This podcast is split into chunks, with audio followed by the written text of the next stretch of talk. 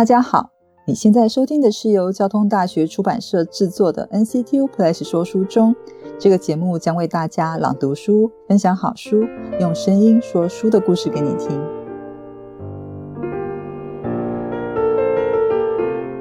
在二零一八年出版的《倾听诗坛》这本书，呈现交通大学社区历史与地方写作这门课的实验成果。学生们走进诗坛，记述在地人的生命经验和对诗坛的情感，也借此重写普通人的历史。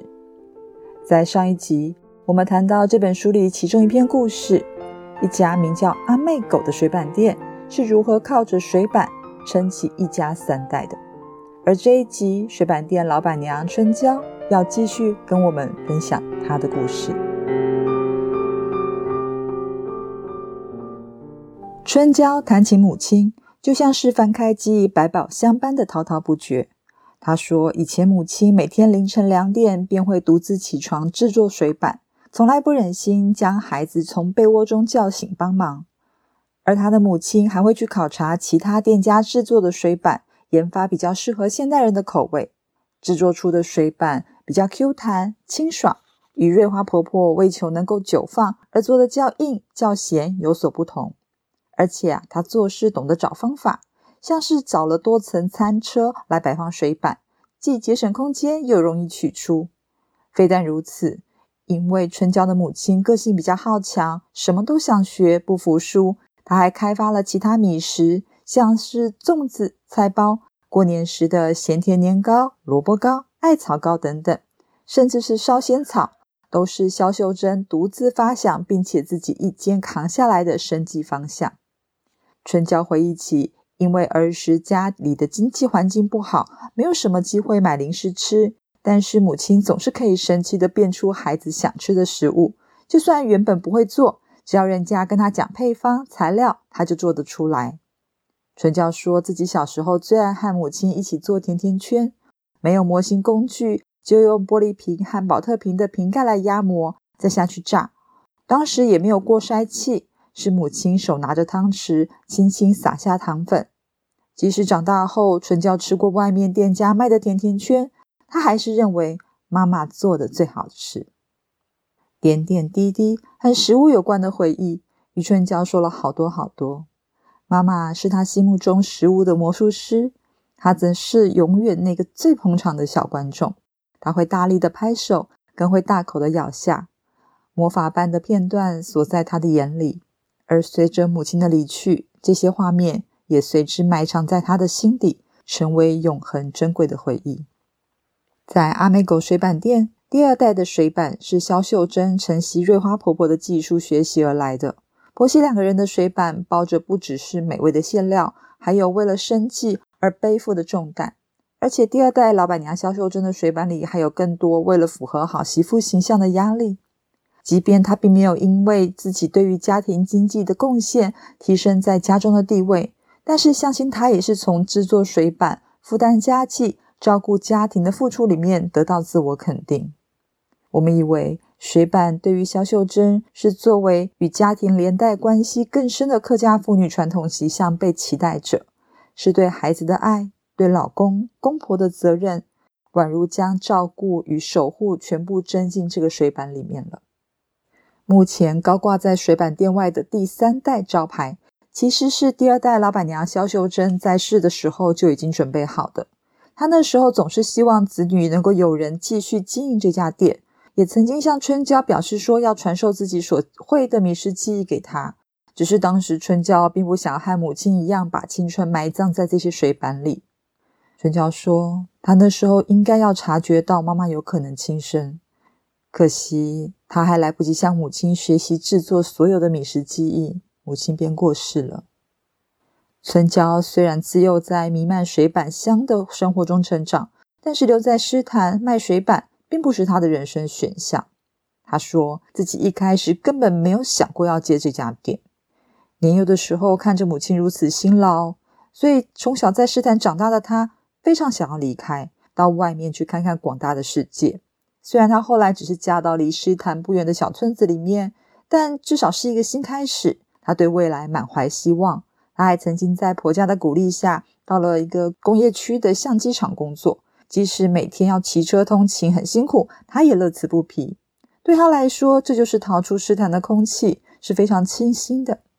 只不过，先生在情感上后来有了别的选择，最后夫妻以离婚收场。他不得不重新思考自己的人生。为了生计，也为了与母亲的情感，离家的孩子最终还是回到这间孕育他成长的小店。回到这间充满水板出炉蒸汽与充满母亲记忆的家，从开始当母亲的助手，到母亲离开后正式接手。如今春娇已经经营水板店多年，年复一年的靠着微薄的利润糊口，养大三个孩子。春娇说：“尽管水板利润很低，但还是有人认为一个水板二十块很贵，所以也没办法调涨售价。入不敷出的时候，他就得多蒸些萝卜糕来赚点钱。”但不管多辛苦，他也会坚持下去，因为他想要孩子们可以无忧无虑的生活。这些年，因为老街活化，也吸引了些新的改变，像是观光协会介入辅导，从装潢布置、开发新商品到纳入老街的导览行程，都有一连串的规划。原本公单位也邀请阿美狗能够加入，只是春娇考量，如果生意做大的话，人事与设备都得同步扩充。他自己恐怕没有办法负担那些成本，也会担心因为人流过多而没法坚持纯手工制作。尽管自己对于客家米食的热爱不像母亲一般，但是他仍然想守住母亲的手艺，而不是只是一股脑的求利润而已。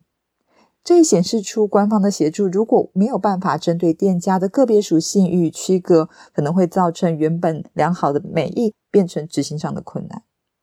在那天清晨五点半。天色朦胧，透着鱼肚白。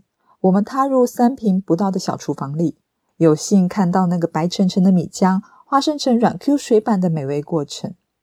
春娇先将磨米机刚刚磨出的新鲜米浆与热水混合搅拌，调出专属于阿妹狗水板店的四方比例，再将米浆分为两份，一份加入黑糖和砂糖，准备做甜水板；另一份就加入了盐巴，准备做咸水板。依照多年来每日的店售数量，甜咸水板需要制作的销售分数大约是一比二。在这个时候，大灶里面摆进木材，保留古早味，也节省燃料成本。等大铁锅里的水烧滚之后，便把大蒸笼放到锅上隔水加热，蒸笼里再搁上六七个小碗，分别把甜咸米浆倒到里面，再依此步骤叠上三层的蒸笼。接下来只要盖上锅盖，等待三十分钟。热腾腾而米香四溢的水板就出炉喽。而在等待出炉的时间，春娇会先制作咸水板的配料。只见他娴熟的把菜谱、韭菜、盐巴、胡椒粉、酱料这些放到锅里面，分量全在他的掌握之中。几番迅速的翻炒之下，咸香味十足的配料便完成了。在进行拍摄记录前，我们原本被瑞花婆婆挡在门外，但春娇欣然邀请我们入内。春娇说：“那是阿婆老人家的想法。现在她只想继续保存母亲传下来的味道，并不在意我们记录过程。她的想法是，如果一天她退休了，女儿不想接手，儿子也不想接，那么他可以让别人把这项手艺传承下去。他说：‘这是我妈妈留给我的东西，她保存了那么久，我不想让它轻易消失在世界上。’”春娇说自己从出生以来就住在诗坛，除了房子从三合院变成了独栋公寓，以及新开了一条台三线之外，这三十几年来诗坛都没有什么改变。即便老街在政府规划下有了一些新意，像是彩绘墙面、改造花台、老谷仓再生等，但是街上的店家太少，大部分的店家装潢又没有什么特色，吸引不了游客上门。春娇摇着头说。与其把钱花在外观改造，他更希望政府能够把经费花在重整店家以及解决师坛对外交通不便的问题。相较于邻近乡镇的日益繁荣，原本诗坛的公车班次因为居民越来越少而逐年缩减，交通不便加上观光诱因不足，现在只能靠一些香客来这边进香，或者是一两间特色店家来吸引游客，是无法支撑老街经济的。他很担心，如果没有这些观光客，斯坦人恐怕很难靠自己村庄内的资源自食其力。我们问他有没有想过要离开呢？他说：“当然有，丝毫不假思索的回答。但是他不能，因为他说在自己最窘迫的时候，是家里接纳了他。现在他要负担起照顾阿婆还有女儿的责任。至于水板店，会在他还有能力的时候继续经营。”并不强求孩子接手这个辛劳的工作。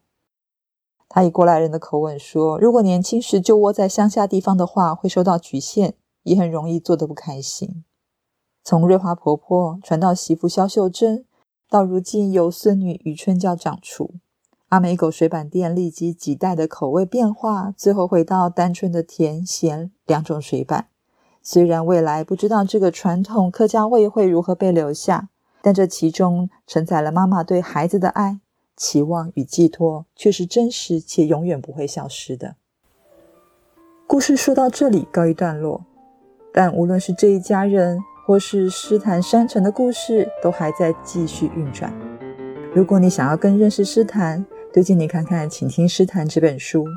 除了阿妹狗外，书里还写到了青农返乡的苦茶油之路。下一集再读给你听。我们下次见。拜拜。